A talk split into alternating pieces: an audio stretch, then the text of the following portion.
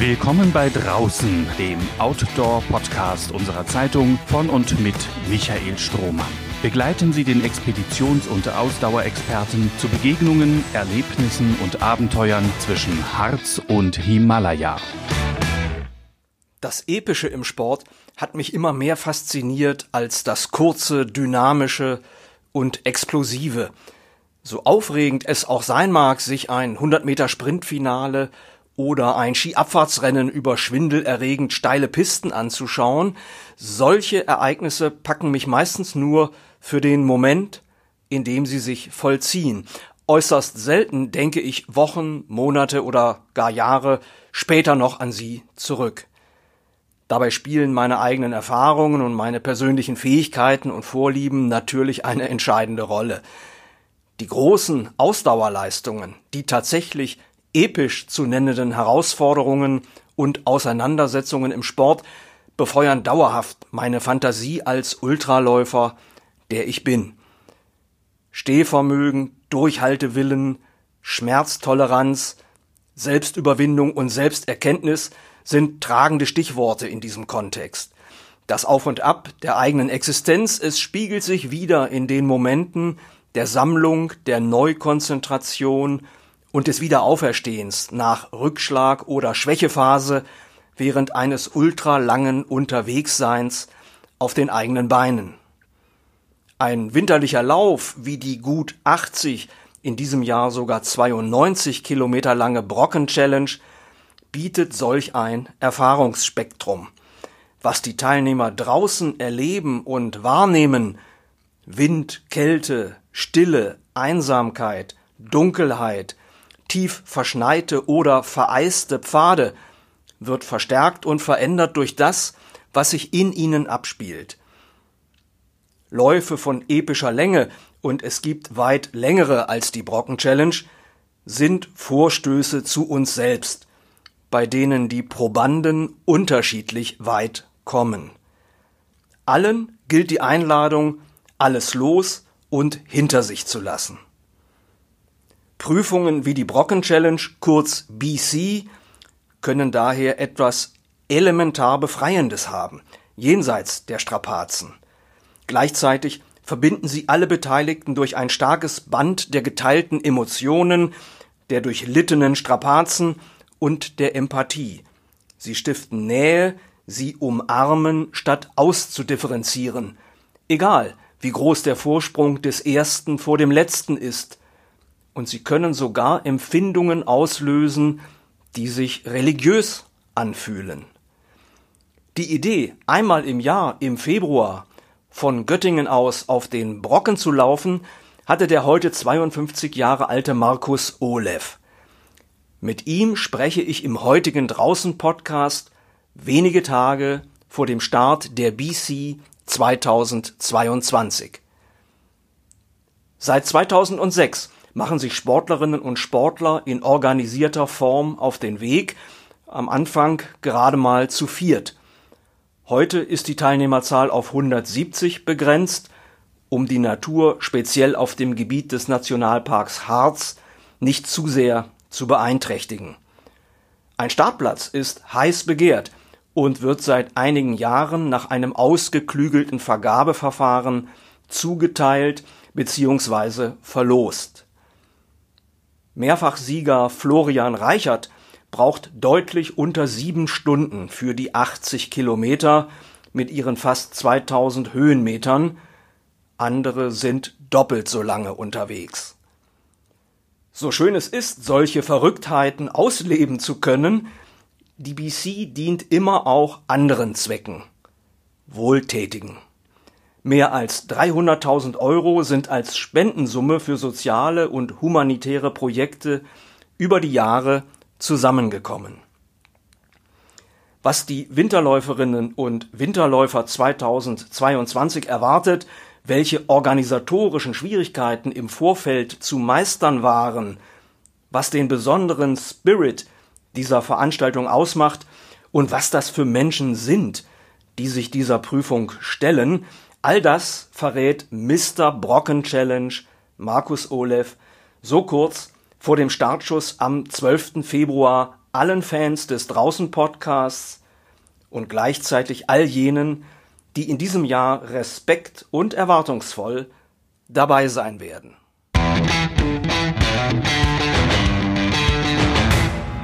Markus, meine erste Bitte an dich. Erzähl doch mal all den Zuhörerinnen und Zuhörern des Draußen Podcasts und vor allen Dingen jenen, die noch nie was von der Brocken Challenge gehört haben, wie diese Veranstaltung überhaupt entstanden ist. Ja, hallo Michael erstmal. Ähm, schön, dass wir miteinander reden können, dass du Interesse zeigst. Ja, wie fing das alles an? Also im Jahre 2001 kam ein Freund zu mir und äh, der sagte, du, hier ein Kollege von mir, der hat versucht zum dritten Mal von Göttingen zum Brocken zu laufen. Das war im Winter. Das heißt nicht zu laufen, er wollte wandern. Er hat versucht innerhalb von 24 Stunden die Strecke zu absolvieren. Und er hat zum dritten Mal äh, musste er leider aufgeben, hat es nicht geschafft, auch aus den widrigen Verhältnissen, die es zu der Zeit gab. Ja, so Winter können ja manchmal hart sein auch. Und ähm, dann haben wir gesagt, komm, Thomas, äh, wir probieren das mal. Ich laufe, du fährst mit dem Radl nebenher. Und äh, ich war halt ambitionierter Marathonläufer und hat gedacht, auch man könnte ja auch mal ein bisschen weiterlaufen als das. Und dann haben wir uns erkundigt bei Nikolai, der vorher, äh, der jetzt äh, den Brockenaufstieg managt, das war auch der Wanderer und haben uns ungefähr an seiner Strecke orientiert. Ja, und dann sind wir losgelaufen. Und das war das erste Februarwochenende im Jahr 2001. Und nach zehneinhalb Stunden kamen wir glücklich und zufrieden oben am Brocken an und konnten es selber kaum fassen. Da ist die Idee geboren, äh, daraus einen Lauf zu machen, nach äh, einer Weltreise, die ich mit meiner Frau dann absolviert habe. Wir waren dann auch äh, in Nepal unter anderem, haben die Verhältnisse dort gesehen, wie Menschen dort leben, haben gedacht, wir könnten eigentlich äh, einen Wohltätigkeitslauf daraus machen. Und im Jahre 2004 haben wir das tatsächlich gestartet mit vier Läufern. Ja, und dann äh, ist die Brocken Challenge geboren. Da hast du aber schon einen ganz wichtigen Aspekt genannt. Es ist eben nicht nur ein Lauf, ein Ultralauf, Richtig. sondern es ist auch ein Zeichen der Mitmenschlichkeit, ein Ausrufezeichen in Richtung anderen Menschen helfen mit dem, was man da tut, also auch mit diesem ultralangen Lauf, den man da auf sich nimmt. Dazu kannst du dann vielleicht später noch etwas sagen zu dieser karitativen Zielrichtung. Erzähl doch noch mal ein bisschen was über die Herausforderungen für die Läuferinnen und Läufer. Was macht die Brocken Challenge so speziell? Ja, man kann sagen, äh, man kann die Brocken Challenge natürlich zum einen als Wettkampf sehen, aber da, das wollte ich eigentlich nicht. Ich wollte ja den karitativen Zweck und Charakter äh, hervorheben. Und man fragt mich immer wieder, warum lauft ihr eigentlich im Februar? Warum lauft ihr nicht einfach im Juni oder Mai oder sowas? Das ist doch eine schöne Zeit, dann sind die Bedingungen gut, gutes Wetter und genau das wollte ich eben nicht. Das, was die Brocken Challenge charakterisiert, ist die Herausforderung, sich immer mit neuen Bedingungen auseinandersetzen zu müssen. Wir hatten Jahre, da haben Leute oben auf dem Brocken gesessen im Wollpulli und haben einen Hefeweizen getrunken und andere Zeiten, äh, da konnte man oben kaum gerade stehen. Ähm, und äh, da konnte man sagen, ja, man hat arktische Verhältnisse. Und so wechselt das immer wieder. Wir hatten also Phasen, da gab es in Streckenabschnitten 30 bis 50 Zentimeter Neuschnee. Einmal hatten wir 1,30 Meter, mussten die Strecke umdirigieren, sind halt dann ein paar Kilometer weiter gelaufen. Und das ist das, was den Lauf eigentlich ausmacht und den Reiz des Laufs auch, auch, auch ausmacht in dem Sinne. Ja. Ich habe ja selber das Vergnügen, ich sage ausdrücklich Vergnügen gehabt, einige Male an der Brocken Challenge teilnehmen zu dürfen. Was mich immer auch sehr angesprochen hat, ist, sagen wir mal, die Dramaturgie der Streckenführung, die wir auch nochmal all jenen erläutern können, die da halt noch nie am Start gewesen sind. Äh, man hat diesen relativ langen Anlauf von Göttingen aus. In Göttingen wird gestartet im, im Stadtwald und dann geht es Richtung Harz, Richtung Barbis und man läuft äh, im Grunde erstmal durch eine reizvolle, nicht unspektakuläre Landschaft auf den Harz zu und dann unvermittelt in Barbis kommt man dann wirklich schlagartig äh, in den Harz, weil direkt hinter Barbis, hinter Dreimannsmühle kommt ein steiler, eine steile Rampe, die man dann nehmen muss und ruckzuck ist man plötzlich im Harz, taucht ein in den Harz äh, und muss dann eben ja 38 Kilometer lang im Prinzip bergauf laufen und durchläuft dabei auch so legendäre Passagen wie den gefürchteten Entsafter. Erzähl doch mal, was hat es mit dieser Bezeichnung auf sich? Ja, das Wort Entsafter ist eigentlich relativ früh schon entstanden. Hm, ich meine, den habe ich sogar geprägt. Und zwar war es, ähm, als wir das erste Mal tatsächlich äh, die Borken Challenge, da war sie ja noch klein. Wie gesagt, wir sind mit vier Läufern gestartet. Zwei von denen sind vorweg, das waren zwei sehr schnelle Läufer damals und äh, ein Freund aus Minden und ich, wir sind ähm, einfach hinterher. Wir hatten vorher die Strecke beschildert.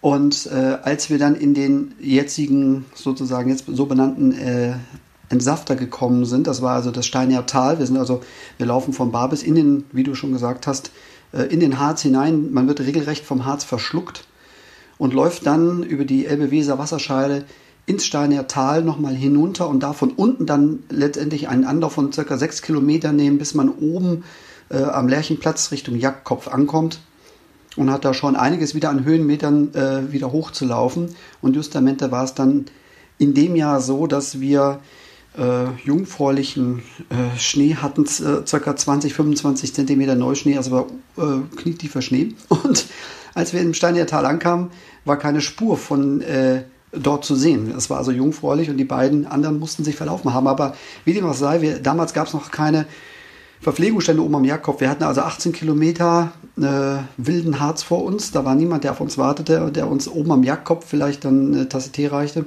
oder Kekse oder wie auch immer. Und wir hatten jeder eine Trinkflasche in der Hand und sind dann losgestapft und sind tatsächlich äh, diesen knietiefen Schnee, damals waren wir unglaublich ambitioniert, äh, sind wir hochgelaufen. Und äh, das war schon wirklich äh, eine, ja, ich weiß nicht, jetzt nicht mehr für mich nachvollziehbare Leistung meines Erachtens, aber wie dem auch sei, ähm, als wir oben am Jagdkopf ankamen, nach diesen circa sechs Kilometern, hatte man das Gefühl, dass einem der Saft wie bei einer Zitrone ausgepresst worden ist. Und dann ging es weiter. Du kennst die Strecke, Michael, äh, dann entlang des Pastorenwegs oben weiter.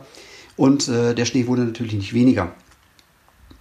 Und so konnte man sagen, äh, an der Lausebuche angekommen, bei ca. Kilometer 63, äh, dass einem regelrecht äh, die, äh, ja, die Socken ausgezogen wurden. Und so entstand der Begriff Entsafter 1 und Entsafter 2. Und äh, ja, es wurde auch schon beschrieben als äh, Laufen durch ein Beachvolleyballfeld äh, im Entsafter 2 und äh, Never Ending Story. So, du kennst das und äh, kannst es sicherlich Ja, ja, klar. Das sind, äh, also das darf man schon sagen, in Läuferkreisen ja legendäre äh, Bezeichnungen. Das ist, glaube ich, nicht übertrieben. Mhm. Mhm. Kann man das irgendwie fassen, was das für Menschen sind, die sich diesen Herausforderungen stellen? Ja, es ist manchmal schwer. Ich diskutiere immer wieder mit meiner Frau, mit meiner Frau drüber, was für Menschen da eigentlich hochlaufen.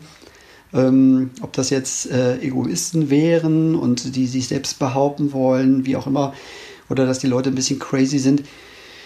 Also ich sag mal so, ein Stück weit muss man schon auch äh, ein bisschen crazy sein, um sowas zu machen, weil äh, es wird die Leidensfähigkeit getestet. Und ich denke, das ist das, was vielen Menschen, die auch draußen unterwegs sind, äh, dass sie auch ausmacht, dass sie sozusagen so ein Stück Wildnis, ein Stück Ich suchen. Und das können sie auf jeden Fall bei diesem Lauf finden. Sie können an ihre Grenzen gehen oder können äh, lernen, an ihre Grenzen zu gehen und äh, werden immer wieder überrascht. Deswegen ähm, sage ich mal, ja, wenn der Lauf im Winter stattfindet, bietet er immer wieder andere Herausforderungen und man kann sich nie sicher sein, worauf man sich dann einlässt. Und ich glaube, das ist das Charakteristikum, das sind die Charaktere, äh, die es dann auch anzieht, bei uns mitzumachen. Ja, ich glaube schon, prägend ist tatsächlich, dass man weite Strecken tatsächlich auch alleine läuft, alleine laufen kann.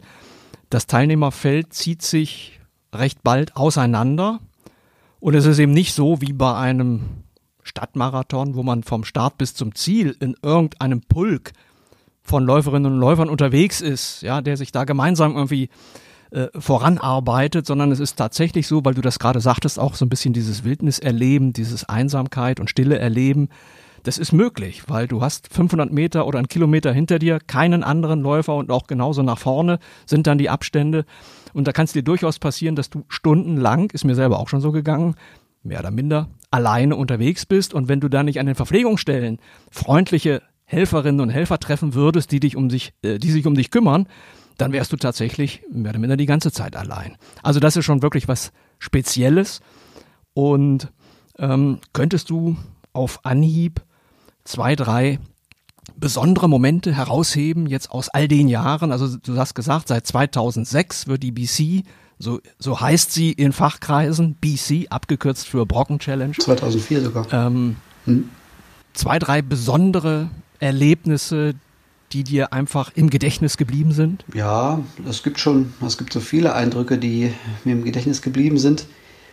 Das eine kann man sagen, wenn wir jetzt nochmal an den Entsafter denken, ist es so, wie du schon sagst, man läuft dort hoch, ist immer wieder herausfordernd und manchmal hört man Schritte hinter sich und denkt, meine Güte, äh, wirst du langsamer oder wird er hinter dir schneller, hat er mehr Energie und äh, dann überholt er dich und dann irgendwann ist er weg.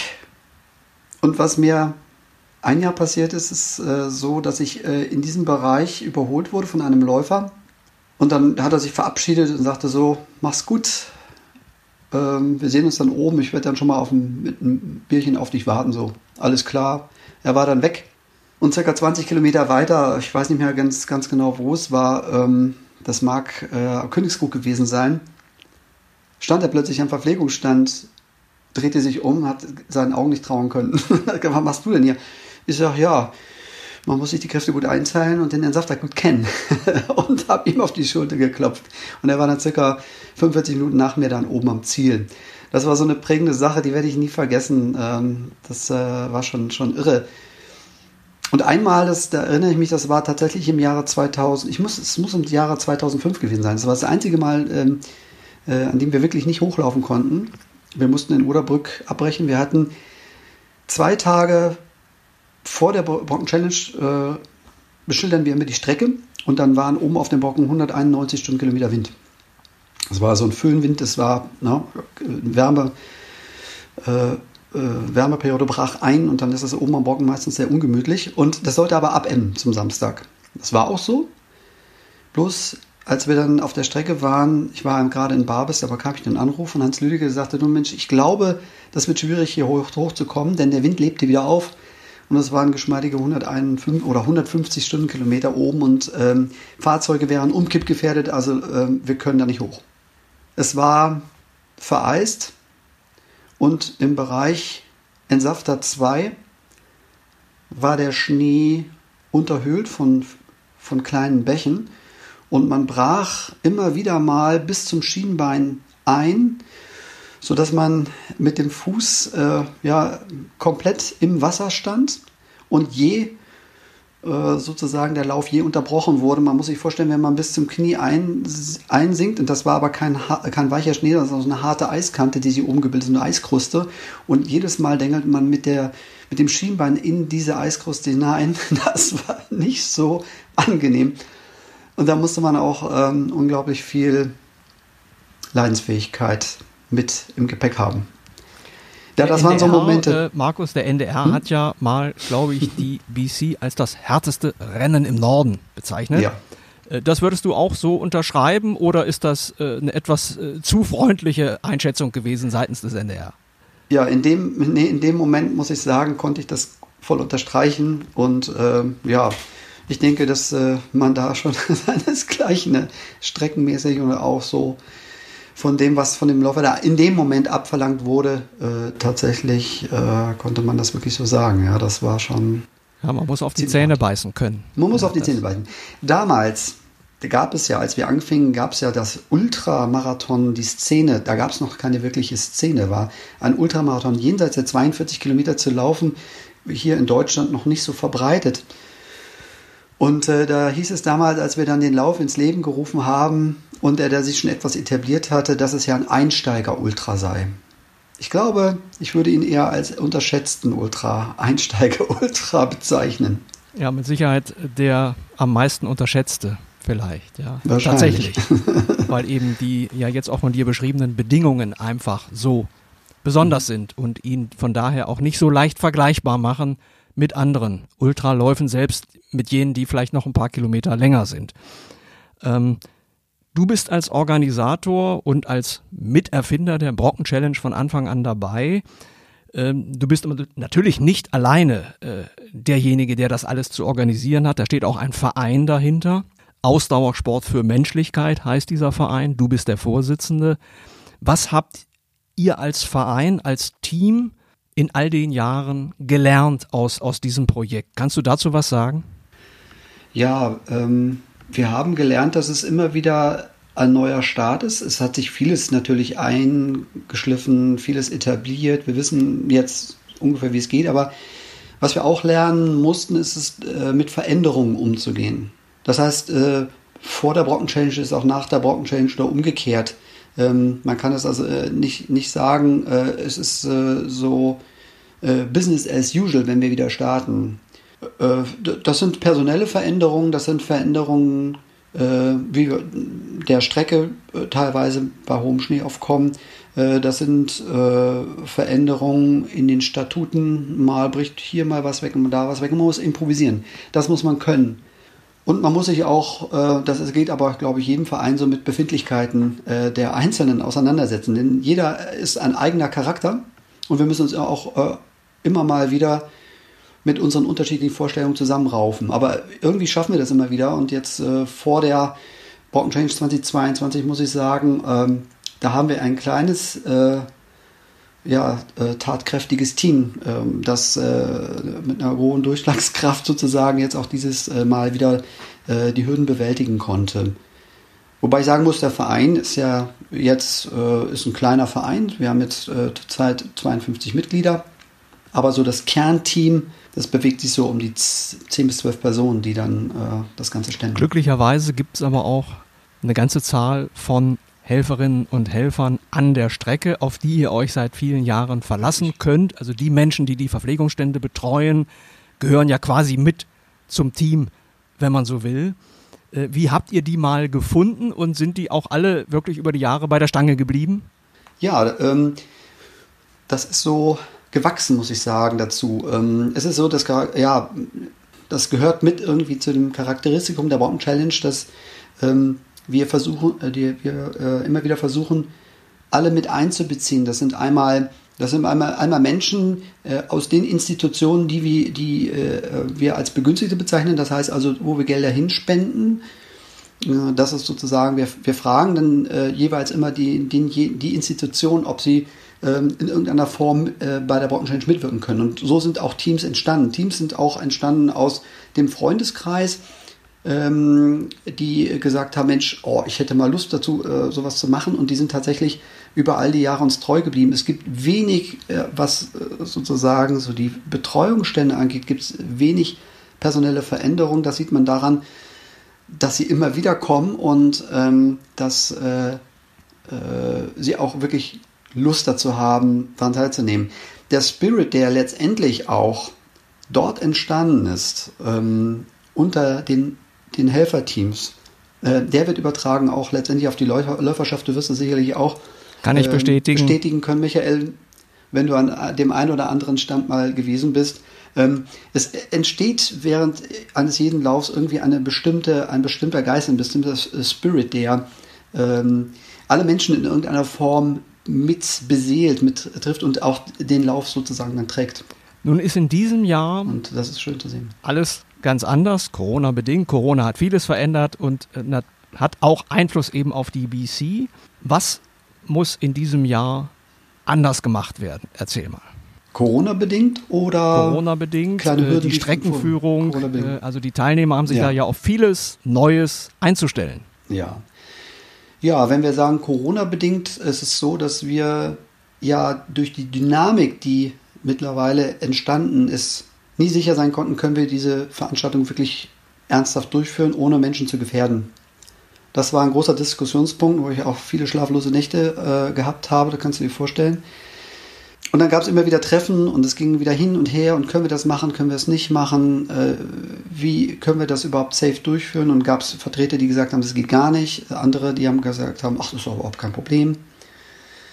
Und ähm, ja, dann muss, muss ein Hygienekonzept her. Das hatten wir letztes Jahr schon erstellt. Letztes Jahr ähm, äh, ging, die, ging es eher in Richtung Lockdown, das konnte man schon absehen. Und in diesem Jahr war es so, dass wir gelernt haben, mit Corona umzugehen und die Situation eine andere ist. Andere Varianten, ja, und es, es, wir hatten es mit steigenden Zahlen zu tun und wir mussten in dieser Zeit vor Weihnachten mussten wir uns entscheiden und wir hatten so ein kleines bisschen Zeitdruck, weil normalerweise ist im Oktober alles klar, im November ist die Bewerbungsphase und dann haben wir noch genug Zeit bis zum Februar alles durchzuplanen. Dieses Mal haben wir das Ganze aufgrund der Situation um einen Monat nach hinten verschoben. Das heißt also eher äh, in, in, im Dezember äh, war das Auswahlverfahren und äh, dadurch hat sich alles sehr komprimiert. Und man musste eben zusehen, dass äh, bestimmte Dinge, wenn sie geplant werden, dann auch nicht mehr reversibel sind. Das heißt also, wenn wir dann irgendwelche Ausgaben haben, die müssen dann getätigt werden. Ja, und dann mussten wir uns im Team auch wieder zusammenraufen, immer wieder. Und ähm, ja, dann wurde ein Hygienekonzept erstellt und es wurde diskutiert.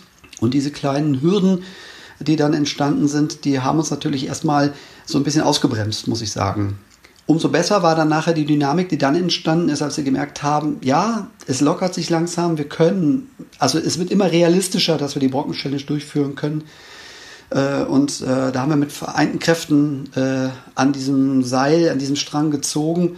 Und mit diesem Hygienekonzept, das heißt, es wird eine 2G-Plus-Veranstaltung werden, auch alle Geboosterte werden getestet, alle Teilnehmenden, alle, die, die Indoor kommen, äh, werden sozusagen äh, getestet ähm, und äh, wir werden Statistiken erheben, also wie gesagt auch äh, äh, Bögen erheben, sozusagen Erfassungsbögen, sodass das möglichst safe ist. Und äh, da denke ich, ist das eine, wird das eine gute Sache werden.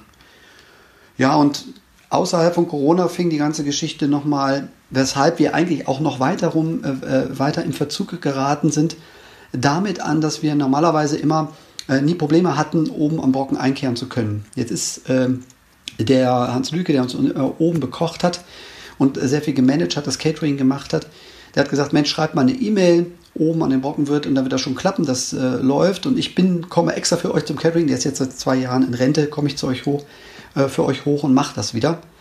Und dann kam die Absage und dann haben wir große Augen gemacht. Wir konnten oben nicht tatsächlich im Brocken einkehren. Es war chancenlos. Und dann ging die Telefoniererei-Recherche äh, richtig los. Äh, wir haben, ich habe den Schirke alles Mögliche abgeklappert. Äh, Torfhaus, Oderbrück. Man hat uns dann äh, in Oderbrück ein Zirkuszelt angeboten, was man hätte aufbauen können. Aber wenn es schneit, was ja im Februar durchaus mal möglich ist, äh, wäre das ein Problem. Und so hatten wir da nichts wirklich Festes. Und dann entstand die Idee, äh, das Ganze rückwärts zu laufen. Warum auch nicht? Der Brocken kann trotzdem integriert werden und so entstand die Idee, morgens um Viertel nach vier von Schierke, äh, von, von Göttingen nach Schierke zu fahren mit den Bussen und in Schierke um 6 Uhr das Startzeichen zu geben und dann hoch zum Brocken zu laufen und das Ganze reverse, also die ganze Strecke in die andere Richtung. Okay, und sie wird dadurch auch 12 Kilometer länger, hat dann statt 80 92 Kilometer. Also nicht nur die andere Richtung dürfte den einen oder anderen Teilnehmer beschäftigen, vielleicht eben auch dieses Plus an Länge. Also wer das eben schon ein paar Mal mitgemacht hat, für den ist das jetzt tatsächlich vielleicht nochmal ein komplett neues Erlebnis, äh, zu dem es ja jetzt im Harz beginnt. Und dann kommt man raus in die freie Landschaft und muss dort dann aber auch nochmal einen Marathon bewältigen, bis man dann schließlich Göttingen erreicht. Du hast es schon erwähnt, die BC ist wettermäßig immer eine Wundertüte und das gehört ja quasi zu ihrer DNA. Das hast du schön beschrieben. Auf welche Streckenverhältnisse und sonstigen Besonderheiten müssen sich die Teilnehmer in diesem Jahr einstellen? Ja, ich habe äh, äh, mich gestern äh, mit einem der Revierförster unterhalten. Und da ging es um die Sonderdurchfahrtserlaubnis äh, für äh, den Bereich im Vorharz. Der sagt, oh, einige Streckenabschnitte sind sehr also da kann er sich nicht vorstellen, dass man da überhaupt durchlaufen kann. Ähm, dann werden wir uns am Donnerstag, wenn wir beschildern, äh, werden wir uns treffen mit ihm und wir werden dann vielleicht Alternativstrecken finden müssen. Äh, ich hoffe, dass es trotzdem geht, weil äh, die Läufer sind ja einiges gewohnt schon. Wir hatten also mit umgestürzten Bäumen schon zu kämpfen und dann war das eigentlich kein, niemals ein großes Hindernis. Und ich denke, dass wir, also wenn wir schauen, wie es am letzten Sonntag war. Da war da oben absolutes Wetterchaos, Schneesturm, arktische Verhältnisse. Die Fräsen kamen nicht mehr äh, durch diese hohen Schneemassen. Also äh, wenn wir solche Verhältnisse äh, jetzt diesen Samstag hätten, dann wäre ein Hochlaufen wahrscheinlich äh, nahezu unmöglich. Ich nehme mal an, dass das Wetter äh, sieht erstmal ganz gut aus. Das heißt, wir werden sozusagen ab Schirke vielleicht ab äh, den ersten, nach den ersten Kilometern werden wir mit äh, Schnee zu rechnen haben und oben äh, wird es eine wunderschöne Winterlandschaft sein. Wir werden äh, zum Sonnenaufgang voraussichtlich oben sein und wer, äh, ich hoffe, dass wir auch die Sonne sehen werden. Ähm, Oben auf dem Brocken, bei Windstille werden es circa 6 Grad minus sein. Und äh, wenn etwas Wind da ist, was man damit, äh, wovon man immer ausgehen muss, wären es dann eher 10 Grad minus. Und dann, wenn man aber, sobald man äh, das Brockenplateau verlassen hat, äh, geht es dann in schneereichem Gelände weiter bis nach Oderbrück. Denke ich, gut belaufbar. Aber man sollte schon die Spikes mitnehmen. Und ab Oderbrück bis, sage ich mal, Königskrug wird es auch noch verschneit sein. Und äh, dann, wenn wir Richtung Lausebuche kommen, dann äh, wird der Schnee abnehmen. Und dann werden wir wahrscheinlich äh, in sulzigen, vielleicht aber schon getrockneten äh, Wegeverhältnissen. Ja, der Harz ist ja momentan äh, sehr in Mitleidenschaft äh, gezogen worden durch die Trockenheit, durch Baumfällungen. Und da werden wahrscheinlich die ein oder anderen Rückefahrzeuge durch die Gassen gefahren sein, äh, wo das Geläuf dann auch unter anderem unter Umständen sehr schwierig sein könnte. Und dann ab Babes sollte es dann aber eigentlich problemfrei sein. Da werden nur so, so kleinere Streckenabschnitte sein, wie gesagt, was der Revierförster sagte, äh, von äh, Rüdershausen, um Rüdershausen rum, Tilly-Eiche, da könnte es nochmal ein bisschen schlammig werden. Und äh, dann des Weiteren sollte das aber alles dann gut machbar sein. Okay, aber da können sich doch alle schon mhm. freuen, zumindest in Anführungszeichen, freuen auf das, was da auf sie wartet. Eben vielleicht auch an Überraschungen. Mhm. Es kann auch nochmal schneien. Auf der Strecke. Genau. Ja, könnte auch nochmal schneien. Also es bleibt, bleibt spannend wie fast immer bei der BC spannend, mehr oder minder bis zum Startschuss, der nun erfolgt am, am kommenden Samstag. Wie sieht es bei dir aus? Du hast ja die BC immer mitgelaufen, das muss man ja auch sagen. Du hast ja nicht nur organisiert, sondern bist auch immer mitgelaufen, hast aber dann, wenn ich das richtig mitbekommen habe, irgendwann gesagt, so jetzt ist damit Schluss oder wärst du in diesem Jahr wieder dabei? Laufend dicht. Und das werde ich auch nicht mehr. Ich bin sozusagen, was das Laufen angeht, in Rente gegangen. Äh, ich muss gestehen, ja, ähm, dass äh, schon bei der letzten Brocken Change sich das abgezeichnet hat, dass äh, es besser wäre, jetzt aufzuhören. Ähm, es ist einfach so, ja, meine, meine Hüften haben da schon ordentlich drunter gelitten. Äh, allein nicht allein durch die Brocken Challenge, aber vielleicht ist es auch eine genetische Disposition, weil wenn ich sehe, wie andere Leute noch mit äh, 50 oder 52 laufen, äh, die viel weitere Strecken und mehr äh, Kilometer unter die Beine nehmen. Und äh, ich könnte mir vorstellen, wenn es jetzt nicht die BC wäre, wie sie jetzt gerade ist, wo die, es organisatorisch äußerst schwierig ist, dass ich äh, Teile der BC äh, laufen könnte, beziehungsweise rollen könnte. Ich äh, habe Skiroller mittlerweile und das macht mir einen irren Spaß und das ist, wäre eine Wahnsinnsherausforderung, die One Change mal mit Skirollern oder am Anfang mit Ski und dann äh, auf Skiroller umzusteigen. Aber das ist noch Zukunftsmeldung. Ich muss immer gucken, wie es mir so geht, wenn ich so längere Strecken als 20 unter die Füße nehme. Aber jucken wird es mich schon, aber ja, ich bin auch oh, froh. Ja, also jetzt drück dir einfach die Daumen, dass du, dass du da äh, eine Möglichkeit findest. Ja, Möglichkeiten. Äh, auch auf lange Sicht noch eben ja. irgendwie auch sportlich Bestandteil der BC zu sein. Äh, möglicherweise dann eben auf Skiern, auf Skirollern, was Oder mit immer. Fahrrad, das ist alles. Oder mit Fahrrad, das, das, das äh, was übrigens Thema. auch nicht so leicht Richtig? ist, wie sich das viele vorstellen. Mhm. Äh, ich weiß noch, in ganz frühen Jahren hatte man oft dann noch so einen Mountainbiker oder eine Mountainbikerin als Begleitung mhm. dabei, als Läufer, mhm. wo dann ne, so ein bisschen Verpflegung auf dem Fahrrad mittransportiert wurde. Äh, und dann die Radfahrer vorher immer dachten, ach naja, wird vielleicht ein bisschen langweilig, immer so in diesem mhm. Läufertempo äh, zu radeln. Da kühle ich ja auch total aus, weil ich werde ja körperlich kaum gefordert. Und plötzlich stellte man fest, die Radfahrer kamen dann irgendwann nicht mehr hinterher. Ja. Die Läufer waren schneller äh, speziell natürlich dann in dem unwegsamen Gelände. Da ne? dann verliert man relativ schnell den Anstoß auf dem Fahrrad. Und äh, also insofern, das ist alles nicht zu unterschätzen. Würdest du sagen, die Reverse-Option bleibt eine Einmaligkeit? Das kann ich noch nicht sagen. Ich habe äh, eventuell in Oderbrück noch eine Möglichkeit. Ähm, wir könnten vielleicht in die Hillesheimer Skibaude, da bin ich gerade im, im, Gespräch, das werden wir aber nach der Brocken Challenge dann äh, äh, in die engere Auswahl äh, fassen sozusagen und dann nochmal im Verein diskutieren, ob das eine Option wäre. Das wäre dann so, dass wir hoch über Oderbrück hochlaufen würden zum Brocken und dann oben anschlagen und wieder umkehren würden und dann um in Oderbrück dann in der Skibaude einzukehren. Das wäre eine Option, wenn wir oben den Goethesaal nicht mehr bekommen sollten. Da bleibe ich aber auch noch im Gespräch. Also vielleicht nochmal zur Erläuterung äh, für die Zuhörerinnen und Zuhörer, warum ist das so wichtig einzukehren? Also nicht, weil man nun dann gerne irgendwie noch Biere oder was auch sonst trinken würde. Das natürlich auch. Aber es ist einfach, wenn man 10 Stunden, 12 Stunden, 14 Stunden in der Kälte unterwegs war, absolut wichtig, dann im Ziel auch einen Bereich zu haben, wo man sich mal aufwärmen kann, wo man dann eben die Bekleidung wechseln kann. Das kann man nicht unter freiem Himmel machen. Und deswegen ist es eben letztendlich für euch so elementar, ein Ziel zu haben, äh, quasi mit Unterkunft, mit einem, mit einem Dach überm Kopf, dass man nicht einfach die das Teilnehmerinnen und Teilnehmer da äh, in der offenen Landschaft, in der offenen Kälte stehen lässt. Ja. Vor allen Dingen nicht auf dem Brocken. Und schon gar nicht auf dem Brocken. Sonst, ich glaube, da reichen wenige Minuten, um dann einfach äh, in Eis, äh, in eine Eisfigur zu äh, erstarren. Das würde, Absolut. Ja. wäre nicht gut. Ähm, Markus, kommen wir vielleicht abschließend nochmal zu dem Zweck der BC. Mhm. Wir haben das angedeutet. Es geht eben nicht nur darum, sich dieser körperlichen Herausforderung zu stellen und äh, tolle Landschaften im Harz zu erleben. Es geht eben auch um wohltätige Zwecke. Kannst du schon sagen, äh, wer in diesem Jahr zu den Empfängern der Spenden gehören wird? Ihr macht es ja so, die Startgebühren aller Teilnehmer äh, gehen komplett in soziale Projekte. Äh, was wird das in diesem Jahr sein? Ja, wir nehmen meistens äh, lokale Projekte oder Projekte, wo wir sozusagen wissen, da kommt das Geld zu 100 Prozent an. Das kann auch mal im Ausland sein. Dieses Jahr ist es so, dass äh, Hospiz an der Luther, also bei uns in Göttingen, ähm, äh, ist uns sehr ans Herz gewachsen. Die bekommen eigentlich jedes Jahr ein, äh, eine Spende, weil sie auch von Spenden äh, angewiesen sind, wie, wie, fast alle Institutionen, die ich dann nennen mag.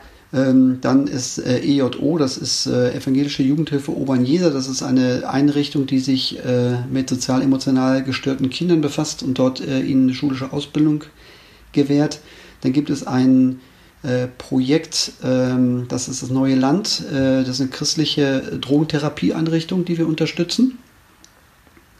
Und des Weiteren gibt es als weiteres größeres Projekt ist ein Wiederaufforstungsprojekt des Nationalpark Harzes weil wir möchten gerne auch in absehbarer Zeit weiterhin schön durch schöne Wälder laufen können. Und äh, das haben wir letztes Jahr gefördert.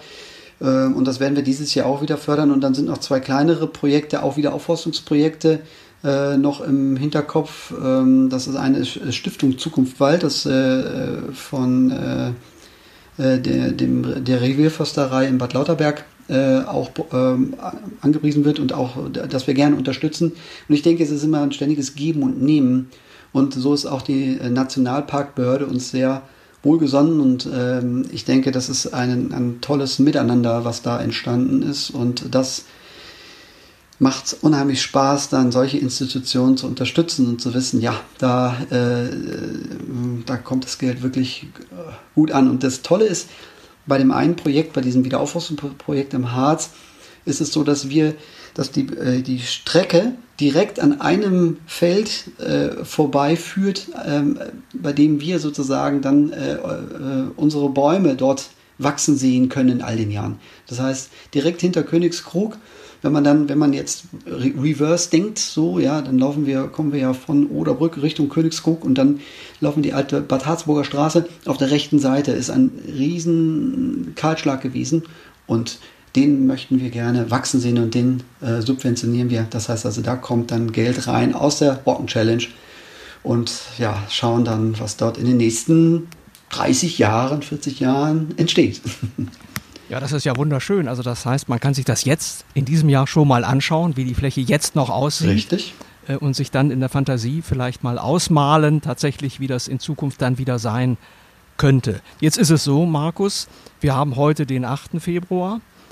Äh, am Donnerstag, 10. Februar, wird dieses Podcast-Gespräch von uns beiden online gehen, also verfügbar sein mhm. im Internet. Das heißt, wir beide haben jetzt vor dem Start der Brocken Challenge am 12. Februar noch die Möglichkeit, alle Läuferinnen und Läufer herzlich zu grüßen, ihnen die besten Wünsche mit auf den Weg zu geben. So würde ich jedenfalls jetzt unser äh, nettes Gespräch gerne beenden wollen. Die letzten Worte gehören dir. Ja, meine lieben Läuferinnen und Läufer, ich bin überglücklich, euch bald sehen zu können kann es kaum noch abwarten, in Anbetracht der Tatsache, dass die Verhältnisse, die Bedingungen dieses Jahr doch recht schwierig gewesen sind. Aber ich glaube, dass wir jetzt in der Lage waren, für uns alle eine sichere, gute und ähm, schöne Veranstaltung auf die Beine zu stellen mit vielen engagierten, netten Menschen. Ihr könnt euch schon darauf freuen, so wie ich es jetzt, jetzt tue. Und äh, ja, dann können wir sagen, Brocken Challenge 2022, here we will go. Mehr Podcasts unserer Redaktion finden Sie unter braunschweiger-zeitung.de slash podcast.